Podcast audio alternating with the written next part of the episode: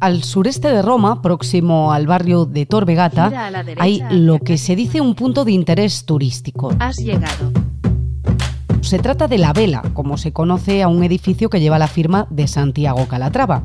El objetivo de aquel proyecto, que arrancó hace ya más de una década, era que sirviera como ciudad del deporte durante el pasado Mundial de Natación de 2009. Pero ahí se quedó el objetivo porque la vela lleva años abandonada.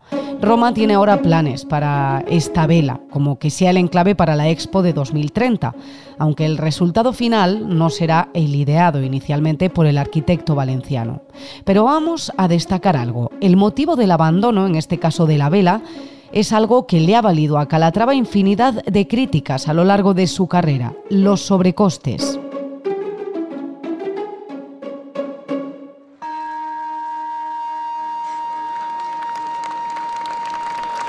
Se trata de un monumento diseñado por el célebre eh, arquitecto, ingeniero y escultor eh, Santiago Calatrava, uno de los más célebres artistas, escultores, arquitectos que tiene, que tiene España. Pilar Martínez hablaba así del arquitecto de Santiago Calatrava cuando era concejal del Ayuntamiento de Madrid allá en la época de Ruiz Gallardón.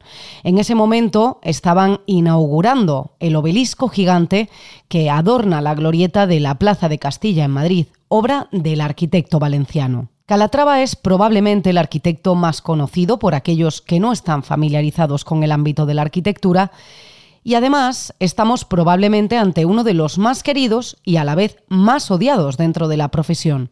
Hoy en el debate hablamos con dos arquitectos, Jorge Javier Camacho Diez y Mónica Alberola Peiró. Santiago Calatrava, héroe o villano.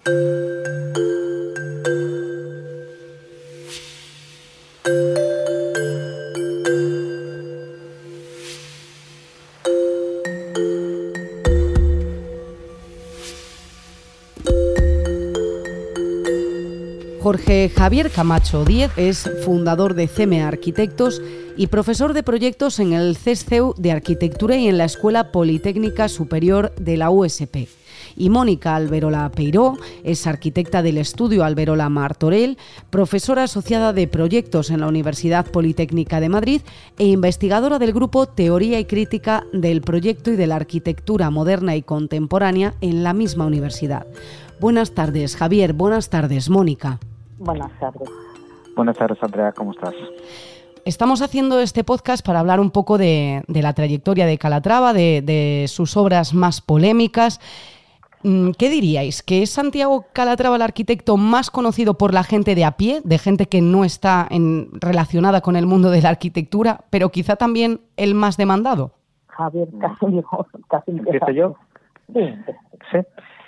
Eh, yo creo que que sí es cierto que hay una imagen de Santiago Calatrava un poco desmesurada en lo negativo hacia la hacia la opinión pública eh, y, creo también que no es no es tan tan conocido o sea hay, hay una imagen de él un poco distorsionada por hmm. por una serie de, de constantes escándalos que se le que se le aplican a sus obras pero la realidad es que, yo creo que es un que es un, buen arquitecto un arquitecto que, realmente tiene una, situación bastante meritoria por, su trayectoria y por lo que ha sido capaz de hacer y evidentemente podemos estar más cercanos o más lejanos a sus planteamientos formales, expresivos, etcétera, pero pero creo que realmente hay una visión injusta a lo que representa este arquitecto, sobre todo desde los medios españoles. Mónica, ¿tú qué consideras? ¿Consideras un poco lo mismo que Javier o es verdad que, quizá eso Sí, bueno, yo creo que, que, Javier lo ha expresado bien. Es verdad que yo creo que hay que hay bastante desacuerdo en la profesión, sobre, en el trato de Santiago Calatrava. Eh, sin embargo, yo también pienso que es bastante alejado a la arquitectura española, ¿no? Ya lo que entendemos eh, los arquitectos, por lo menos eh, desde las escuelas antes, eh, con lo que se tiene que ser un arquitecto, ¿no? Es verdad que podríamos decir que, que Santiago Galatrava es el que mejor representa la arquitectura Star System, ¿no? Hmm. De, de, España y en ese sentido tiene el mérito de, ser conocido en el, en el, en el mundo, ¿no? Eh, sin embargo, sí que creo que quizás su formación ingenieril, ¿no? que siempre se ha hablado, que no sé hasta qué punto eh, es cierto o no, que estudió ingeniería en Zúrich, o luego, esto no me lo sé muy bien, la verdad, lo siento. no te eh, preocupes. Él le ha alejado quizás de otros de otros de otros intereses quizás la, arquitectura entendida como un servicio no hmm. está más próxima a los arquitectos eh, españoles no bueno ha habido polémicas como comentabais. Eh, no sé si, si, si, con esto de que, que, también quizás se ha dedicado más a la ingeniería, eh, a lo mejor no ha prestado tanto atención a aspectos importantes a la hora de elaborar un proyecto más en base a la formación arquitectónica. No lo sé, yo no soy experta en arquitectura, pero no sé si van por ahí los tiros. Bueno, yo sí, me a eso. No, contesta tú, porque sí. No, yo sí me, un poco por la alusión, ¿no? Yo sí un poco a esto. O sea, yo conozco algunas obras de Santiago Calatrava, hmm. las obras eh, que están más cerca a lo, que son edificios de ingenieros, ¿no? Como pueden ser las estaciones y la de Lisboa o la que tiene Zurich hmm. o los obstáculos mm, siempre me parecen atractivos, ¿no? Y sí que me parece como que tiene una forma de resolver, ¿no? Bastante atractiva. Sin embargo, pienso que hay otros sitios donde no se resuelven cosas de accesibilidad, de, secuencias, hmm. de función de funcionamientos, de vistas. O sea, es verdad que ahí lo considero muy alejado, desde luego, de mi forma de arquitectura. O sea, que, sí. Una de las críticas que que se suelen hacer, ¿no? Algunos edificios, como fue el de em, Bodegas Domecq, este de la vela, que, a raíz de, la vela, de las últimas informaciones relacionadas con este edificio, nace el podcast, eh, se suelen criticar que sus obras siempre conllevan sobrecostes.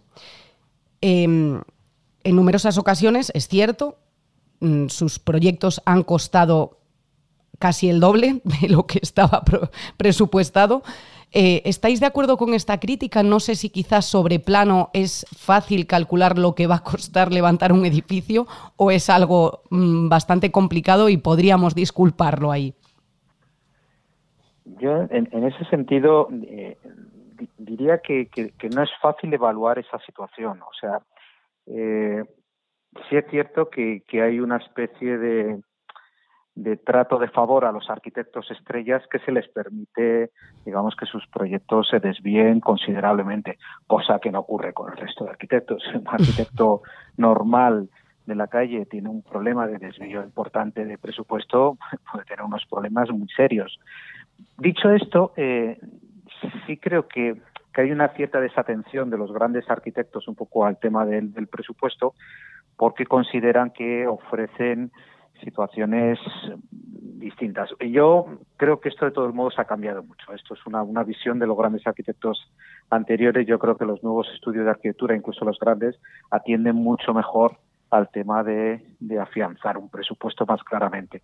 Pero también digo que es un tema delicado porque muchas veces detrás de esto se esconden otras cosas, se, hmm. esconden cambios de decisiones de la propiedad, eh, aumentos de, digamos, de las de los requerimientos que, quieren a los proyectos y todo esto finalmente siempre se le achaca al arquitecto, ¿no? sin, sin, sin realmente eh, entrar en, pormenores de por qué ha ocurrido esto. Sí creo que hay algo de crítica razonada a esto, pero también entiendo que hay muchos casos y, cada caso es distinto. Yo creo, o sea, estoy de acuerdo con Javier en que quizás los, las obras empáticas no pues y que se les tiene bastante bastante no sé como permisividad no a este tipo hmm. de, arquitecturas de Scan System también es verdad que es muy complicado que un presupuesto eh, se ajuste desde un primer momento ten en cuenta que hay sectores que, que, que por una parte están tiempos no hmm. desde que ganas un concurso desde que se te hace un encargo pueden pasar años hasta una licitación, ¿no? Eh, luego, por ejemplo, en estos últimos años ha habido una crisis, ¿no? Ucrania, los precios se han disparado, por lo cual también es complicado. El tema de los encargos públicos es muy difícil de cambiar todas estas cosas realmente los arquitectas o los arquitectos sufrimos mucho eh, esto de los de los tiempos porque estás eh, sujeto a de repente a la redacción de un modificado que no siempre se paga bien no solo para para, para conseguir más dinero eh, por por causas muy ajenas a lo que se proyecta. Eso desde luego eso está ahí no eh, este otro tipo de encargos, como lo que son la, la vela, claro, no estamos hablando de una desviación de un 10%, que eso pues se te puede ir, incluso un 20% es asumible en un modificado, ¿no? Eh, por, el problema es cuando, cuando se va, como por ejemplo lo de la vela, ¿no? Que se va como de 70 o de 120 a 400, estamos hablando de millones. Es decir, que es que eso ya no, no, no sería asumible, es demasiado dinero. O sea, no me parece no me parece asumible, no, la verdad, realmente, o que edificios eh, se abandonen porque no son capaces de, tener un uso correcto, un mantenimiento. Claro. O sea, volvemos al tema de la arquitectura como un servicio. Sí, precisamente. Hablabas de, la utilidad, ¿no? Eh, esa es otra de las críticas que se hacen bastante a Santiago Calatrava.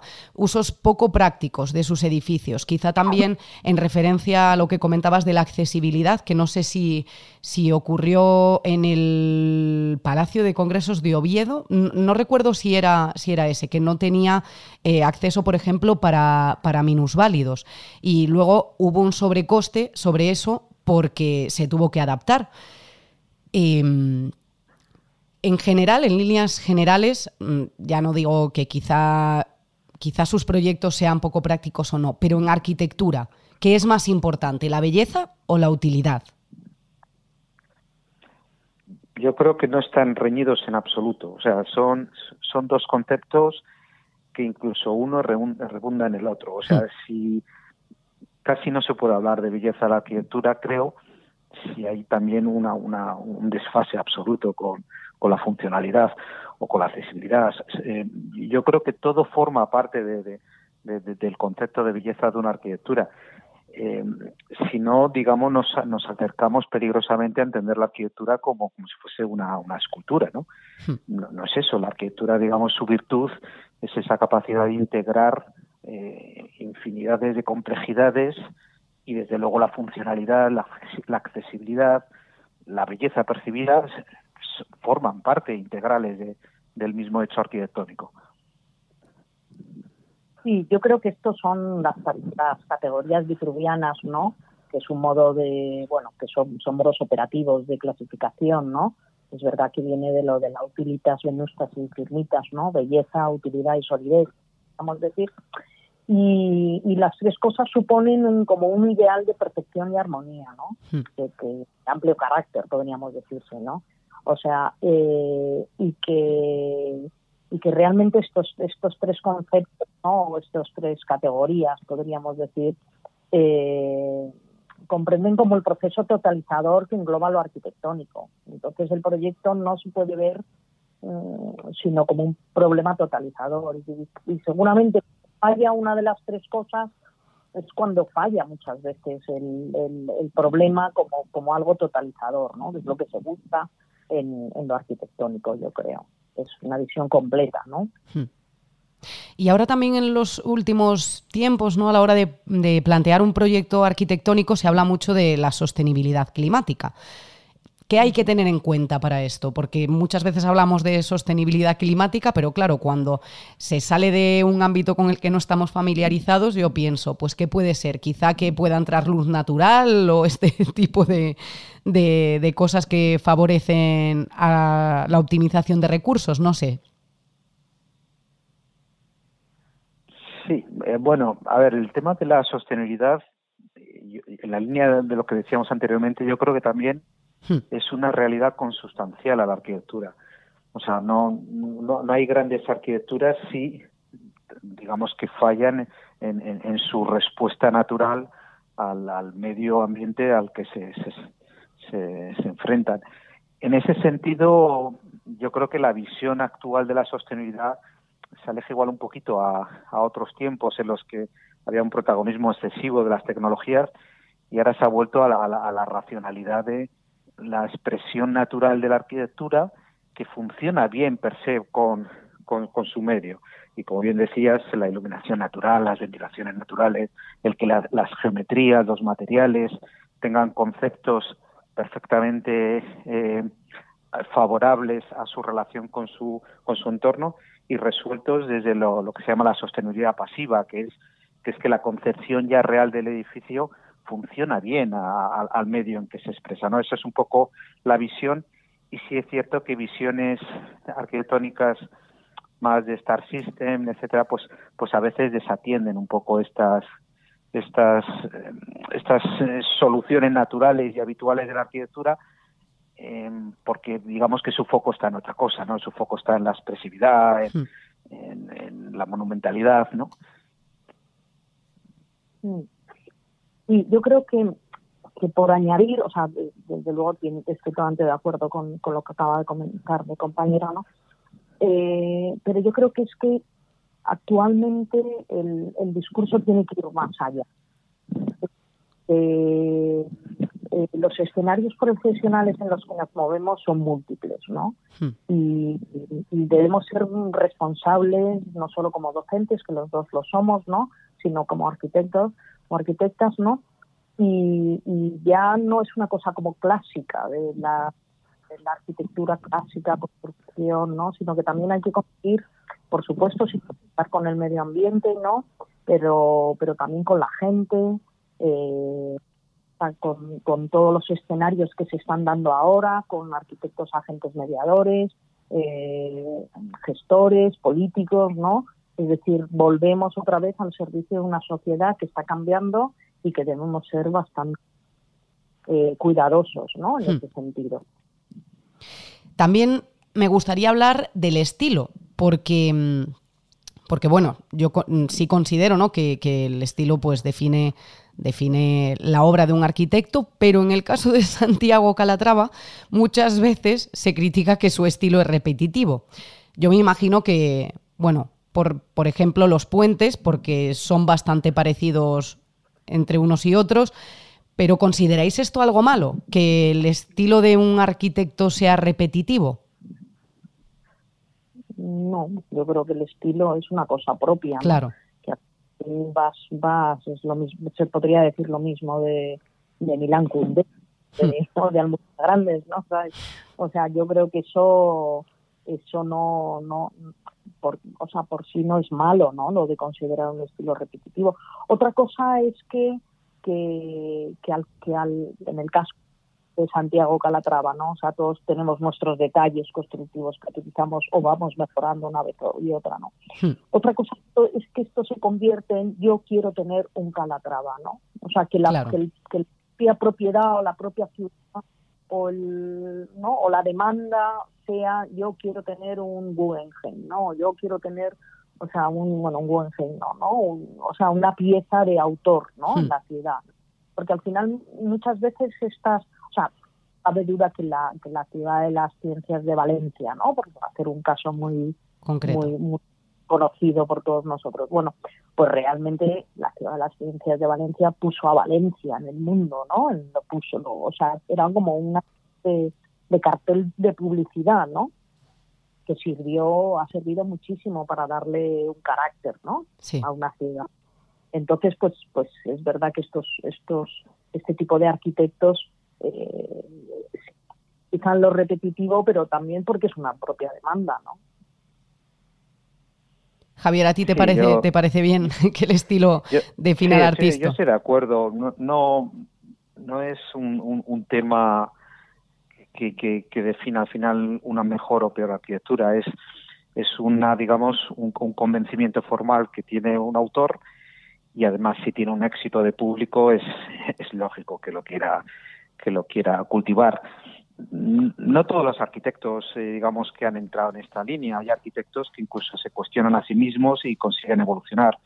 Mm, Santiago Calatrava ha decidido que esas son sus reglas del juego, le va bien con, ellas, es, demandado y es respetable. Siempre que esa arquitectura atienda las otras cuestiones que hemos hablado, que son importantes, ¿no? Pero el estilo no es, no es en sí una cuestión que podamos que podamos achacar como negativa a la hmm. figura de Calatrava. No, y quizá también es lo que comentaba Mónica, ¿no? Que, que al final cuando se trata de obras de un arquitecto reconocido y quizá que son fácilmente reconocibles, pues eso al final te pone en el mapa, como, como comentó con el caso de la Ciudad de las Artes y las Ciencias. Y, comercialmente está claro que es una ventaja para, para Santiago Calatrava y un mérito suyo el haber conseguido esa especie como de sello personal que, que, requieren clientes diversos. Y, y, en general, me gustaría que hicieseis eh, una valoración general, cada uno, un poco más allá de las críticas, más allá de, las virtudes ¿no? de, Santiago Calatrava. Eh, ¿Qué consideráis? ¿Es un buen arquitecto? Eh, ¿Es un poco villano también? ¿no? Un poco esa, antítesis entre el héroe y villano. ¿Qué, ¿Cómo veis a Santiago Calatrava dentro del mundo de la arquitectura?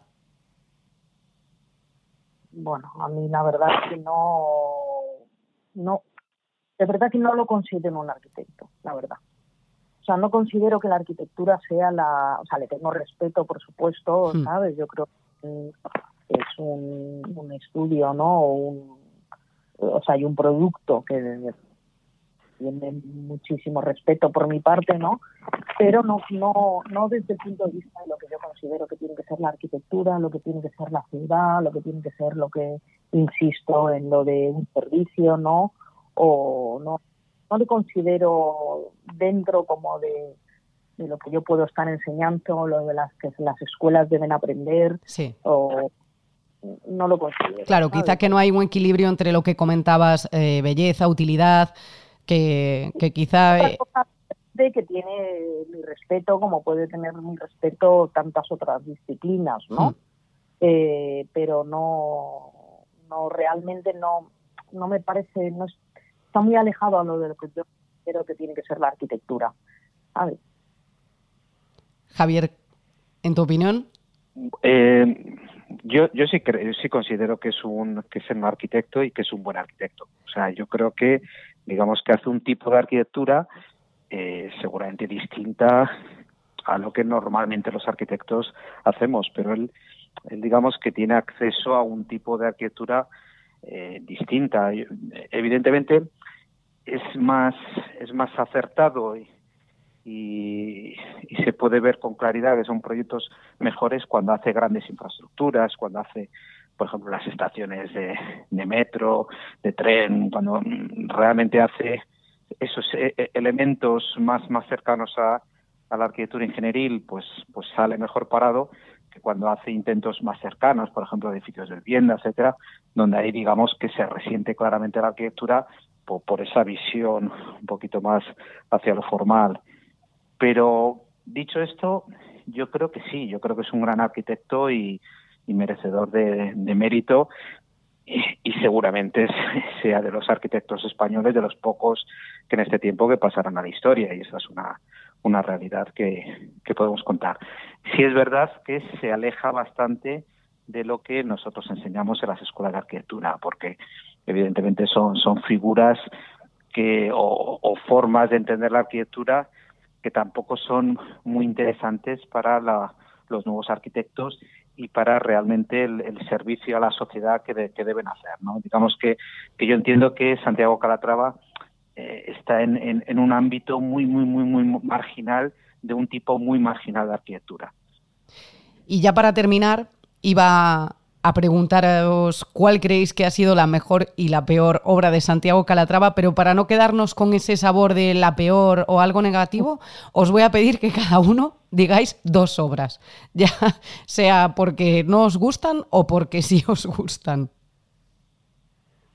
Yo a mí a mí me interesan las primeras. Yo creo que la, por ejemplo la estación de que es un es un gran proyecto y por decir otra interesante por ejemplo, Valencia. Yo creo que Valencia también es un, ejemplo de éxito eh, por lo que ha logrado, por lo que ha logrado de posicionamiento de una ciudad, de una ciudad eh, en, el mundo, ¿no? Entonces eso es innegable y no está al alcance de, muchos arquitectos.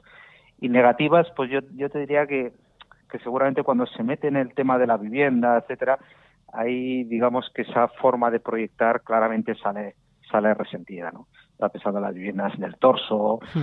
bueno, cosas de ese tipo que, que realmente pues pues son ya ejercicios un poco más más dudosos. Mm, bueno, yo pienso un poco también lo mismo de la estación de Zurich la estación incluso de Lisboa, ¿no? Hmm. Que aunque es un poco más mm, excesiva, ¿no? Está bien.